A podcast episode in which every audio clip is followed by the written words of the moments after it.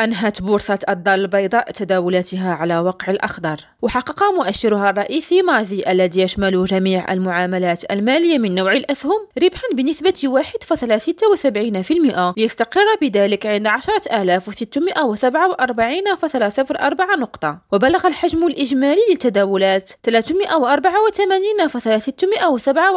مليون درهم سجلت أساسا في السوق المركزي أما فيما يتعلق برأسمالة البورصة فقد بلغت قيمة قيمتها 556.574 مليار درهم على مستوى القيم الفردية سجلت أقوى الارتفاعات من قبل البنك المغربي للتجارة والصناعة وسوتيما ولابيلفي وبنك إفريقيا وتأمين الوفاء يسرى قربة ريم راجو الدار البيضاء